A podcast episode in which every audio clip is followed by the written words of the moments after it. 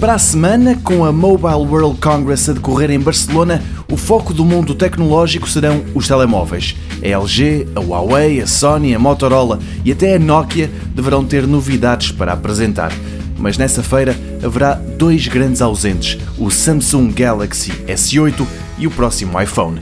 Este último, só lá para setembro, é que será anunciado oficialmente e por aqui falou-se dele não há muito tempo. Por isso, atenções apontadas ao que poderá ser o Galaxy S8.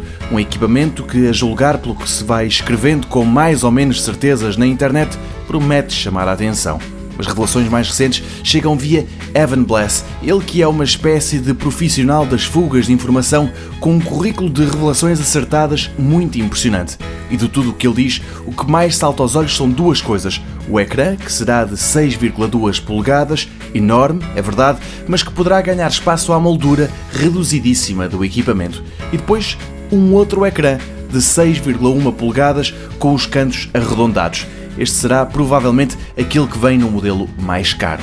Em ambos há a forte hipótese de desaparecer o botão Home, principal, assim sobra mais espaço para um ecrã maior sem que o telemóvel tenha de crescer em tamanho. Mais dados avançados, mas ainda por confirmar, uma câmera de 12 megapixels com a das selfies a atingir os 8, um scanner da íris dos olhos, carregamento de bateria sem fios, 64 GB de espaço e 4 de memória RAM.